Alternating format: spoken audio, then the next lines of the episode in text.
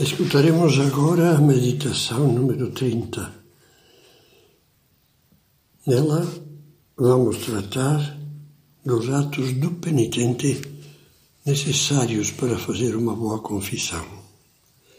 Em nome do Pai, do Filho e do Espírito Santo. Amém.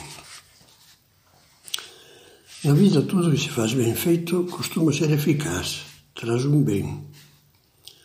Uma casa conseguirá ser bela, prática e aconchegante se for construída com plantas e cálculos bem feitos, com bons materiais, com cuidado e perfeito acabamento de todos os elementos que a compõem.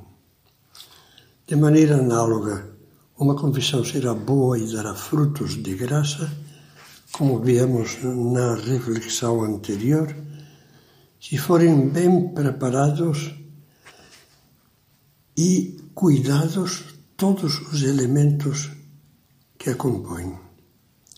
Vocês sabem que os elementos essenciais do sacramento da penitência são os atos do penitente e a absolvição do sacerdote. Sem eles não haveria sacramento. De nós dependem os atos do penitente como aprendemos ao nos prepararmos para a primeira comunhão, são quatro. Primeiro, o exame de consciência. Segundo, o arrependimento, que inclui, como é lógico, o propósito de não mais pecar. Terceiro, a confissão oral ao sacerdote. Quarto, a penitência ou satisfação. Bem sabe que não estamos aqui nesta série para dar aulas puramente teóricas. Mas o Catecismo Clássico é um guia excelente para a vida espiritual. Então vamos ver, recordando esses ensinamentos do Catecismo, alguns conselhos práticos sobre cada um dos atos do penitente. Primeiro, exame de consciência. Como aprendemos no Catecismo, para fazer uma boa confissão, é necessário, antes de tudo, pedir luzes a Deus, ao Espírito Santo, para conhecermos e reconhecermos todos os nossos pecados. Por isso, lhes aconselho o seguinte: antes de se confessar, pode ser no próprio dia, pode ser no dia anterior, dedique uns minutos a fazer exame de consciência diante de Deus procurando lembrar os seus pecados. Se acha que depois os vai esquecer, pode anotá-los. E antes de confessar, reveja a listinha que escreveu. Às vezes eu a chamo brincando a colinha, para refrescar a memória. Só use na hora da confissão, mas use com tranquilidade se a sua memória eh, estiver fraca ou não confiar bem nela. Quando se trata de uma pessoa que está há muito tempo sem se confessar, a preparação deverá ser mais demorada e é aconselhável que tenha antes uma conversa preparatória, calma, com o confessor, pedindo-lhe que o ajude a preparar-se bem. Existem, existem impressos bem práticos para fazer exame, como, por exemplo, o chamado Seleta de Orações, um livrinho, e o outro livrinho menor, chamado Orações do Cristão, etc. Normalmente trazem o elenco dos possíveis pecados cometidos contra cada um dos dez mandamentos. As pessoas que se confessam com frequência, eu aconselharia a basear o exame de consciência preferentemente nos sete pecados capitais: orgulho, avareza, luxúrias, sensualidade, portanto, luxúria, ira, gula, inveja e preguiça. Sem descurar antes uma olhada rápida aos dez mandamentos. Por que isso? Porque as pequenas faltas cotidianas costumam ser satélites dos pecados capitais. Apenas como um subsídio vou enumerar os pecados capitais, colocando após cada um deles uns poucos exemplos de satélites. Soberba também se chama orgulho. Satélites. Vaidade, exibicionismo, falar de si mesmo constantemente, não saber ouvir os outros, ficar arrasados demais por uma pequena humilhação, preocupar-nos demais com o que os outros pensam de nós, agir de modo diferente quando estamos sós e quando somos vistos, querendo deixar uma boa imagem. Em segundo lugar, avareza. Alguns satélites, veja, não ajudar os necessitados por avareza, ficar indiferente diante dos problemas sociais, da pobreza e da miséria. Sermos avarentos do tempo, mão fechada, não, não damos tempo aos demais. Do afeto, podem se queixar em casa de falta de afeto nosso, de manifestações de afeto da colaboração possível para ajudar outros, dos pequenos serviços no lar, do sacrifício dedicado ao apostolado, das coisas que poderia emprestar e não queremos. Depois da avareza, vamos considerar a luxúria ou sensualidade desordenada. Satélites por exemplo, olhares sensuais não guardando a vista na rua, na televisão, na internet, na banca de jornais, etc. Flertar frivolamente no trabalho, ter maus pensamentos ou desejos não afastados com a devida rapidez. Ira, outro pecado capital satélites, veja, irritações, impaciências, raiva, respostas bruscas, reclamações ásperas, xingações, explosões, gula, satélites, o excesso no comer e no beber, mesmo que não seja ficar bêbado estar dependentes de requintes e reclamar com raiva se, se eles não aparecem nos, nas refeições habituais, abusar de gulodice, chocolate, doce, cerveja, fazer despesas exageradas por pura gulodice. Depois, o pecado da inveja, que tem como satélites a tristeza porque os outros são ou têm mais do que nós. Mesmo que não lhes desejemos mal. As críticas provocadas pela inveja, a competitividade neurótica,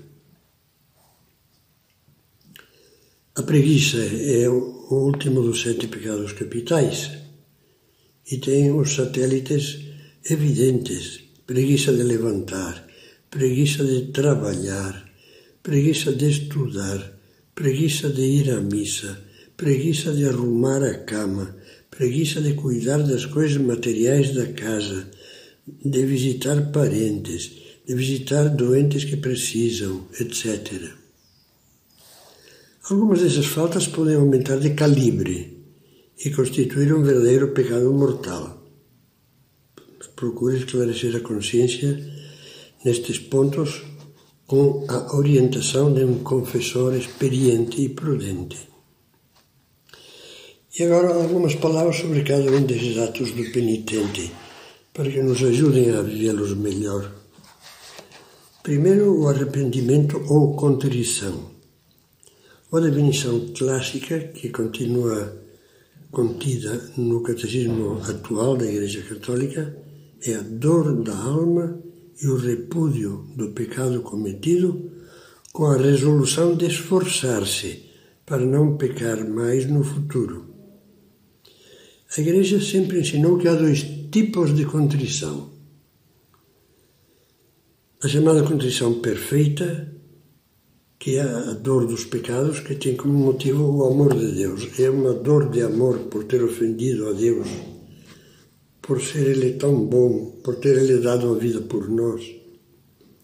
Essa contrição é a melhor, é a ideal. E quanto mais estiver a nossa confissão impregnada dela, mais graça divina vai atrair.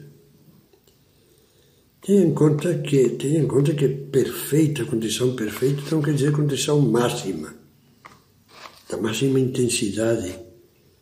E além disso, que não precisa sentir emocionalmente essa dor. Basta que tenha a certeza, a convicção de que Deus é bom e nos ama e de que nós o ofendemos ou o desprezamos ou esquecemos ao pecar.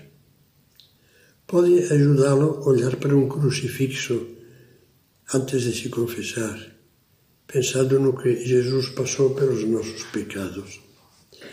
Ao lado da contrição perfeita está a contrição imperfeita ou atrição. E o ensinamento clássico sobre a atrição diz que é detestação dos pecados cometidos por temor dos castigos de Deus nesta vida ou na outra. Não é por amor, é por temor. Ou até por um interesse egoísta de não ter essa inimizade com Deus dentro da alma que nos pesa, mas mais por nós, não por Deus. Essa nutrição imperfeita, unida à absolvição sacramental, ou seja, uma boa confissão, é suficiente para que a confissão seja válida, mesmo de todos os pecados mortais. Mas é, é bom lembrar que o fruto do sacramento aumenta na medida do amor. Por isso Jesus disse àquela pecadora que chorava seus pés: seus numerosos pecados lhe foram perdoados porque ela muito amou. É claro que a autêntica contrição inclui o propósito de não pecar mais. O propósito deve ser sincero, ainda que não exclua o temor de voltar a fraquejar e cair. Olha, estou quase certo que não vou aguentar, que vou cair de novo. Mas esse propósito será sincero, mesmo havendo esse receio, que é diferente de ter má vontade, se concretizarmos alguns meios práticos para evitar os pecados confessados, como por exemplo, pedir mais ajuda humildemente a Deus e à Virgem. Eu não consigo, meu Deus, me ajude. Comungar com mais frequência que nos fortalece. Evitar totalmente as ocasiões claras, perigosas, lugares, situações, pessoas ou conversas que nos possam levar a pecar. Segundo a confissão ao sacerdote, aqui é importante ver o que diz a Igreja, não o que às vezes opinam algumas pessoas até qualificadas, mas que não estão em sintonia com a doutrina da Igreja. A confissão individual e integral dos pecados graves, estou citando o Catecismo da Igreja Católica, que nos foi dado por São João Paulo II como referencial seguro para a formação da nossa consciência. A confissão individual e integral dos pecados graves, seguida da absolvição, continua sendo o único meio ordinário de reconciliação com Deus e com a Igreja. Aquele que quiser obter a reconciliação deve confessar ao sacerdote todos os pecados graves que ainda não confessou e de que se lembra depois de examinar cuidadosamente a sua consciência. Todos os pecados graves. Em primeiro lugar, é preciso acusar de modo claro cada um dos pecados graves que a pessoa cometeu. Por exemplo, caluniei outra pessoa cometi adultério, subornei, subornei um funcionário, Faltei à missa no domingo sem motivo justificado. Assisti voluntariamente a um programa pornográfico. Deixei-me arrastar pela imaginação, pela sensualidade, cultivando os pensamentos voluntariamente até me masturbar. Mas é preciso algo mais. É preciso ensinar a Igreja a dizer também o número de cada um desses pecados mortais, pelo menos um número aproximado. Por exemplo, mais de duas vezes por semana ou por mês. Faltei à missa durante tantos anos ou tantos meses, ou aproximadamente faltei à missa nessa última temporada dez vezes. Além disso, para fazermos a confissão íntegra, precisamos expor, caso existam, as circunstâncias que tornam a falta mais grave. Por exemplo, ter assistido a um programa pornográfico estando presente um menor, ou ter agredido a própria mãe, ou ter mentido de maneira que uma pessoa ficou prejudicada pela minha mentira. Se em vez de, dessas faltas graves se trata de faltas veniais, não é preciso dizer o número delas, nem sequer acusá-los todos, aqueles de que lembramos, porque aí poderíamos fazer uma boa lista e acabaríamos, se quiséssemos esgotar a matéria, acabaríamos angustiando a alma.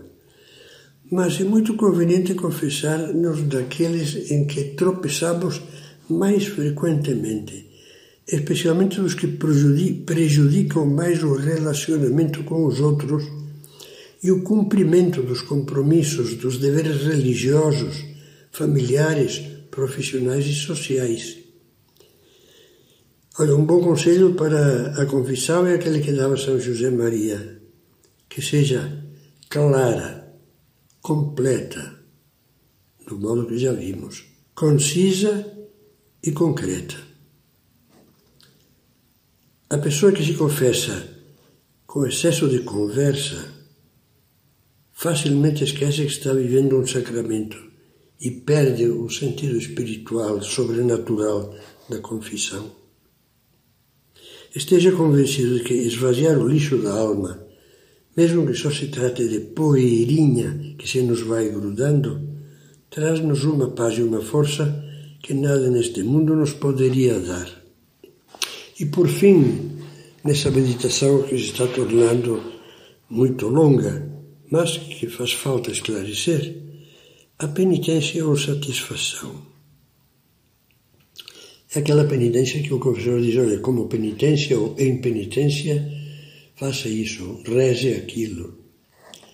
Em toda confissão, o sacerdote deve impor-nos uma penitência.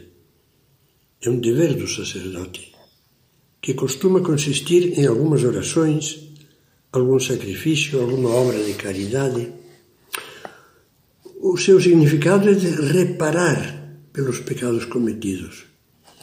É claro que as almas generosas costumam, costumam oferecer livremente e por decisão própria, além da penitência imposta pelo confessor, mais algumas orações e sacrifícios. Por exemplo, oferecer as dores físicas e o cansaço como penitência, um pequeno jejum, abster-nos de, durante os dias de algumas coisas de que mais gostamos, mais orações, e tudo isso com ânsia ou intenção de reparar as ofensas feitas a Deus.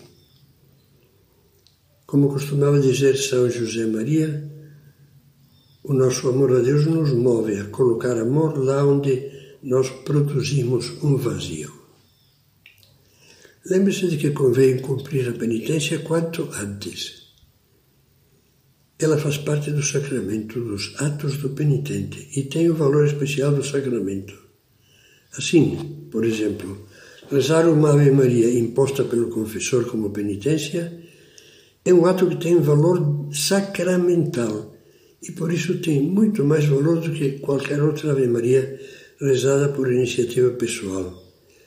E se eu me esqueço da penitência, se eu me esqueço de cumpri-lo, tudo isso virá esclarecido com a ajuda de Deus e outras dúvidas sobre a confissão na próxima meditação. que terá como fim dar paz à nossa alma para que não nos compliquemos com essas dúvidas. Vamos terminar essa meditação pedindo ao Espírito Santo que nos ajude a amar a confissão, a ser transparentes na confissão, tendo a certeza de que se agimos assim e por amor a Deus, a nossa alma vai se encher de paz.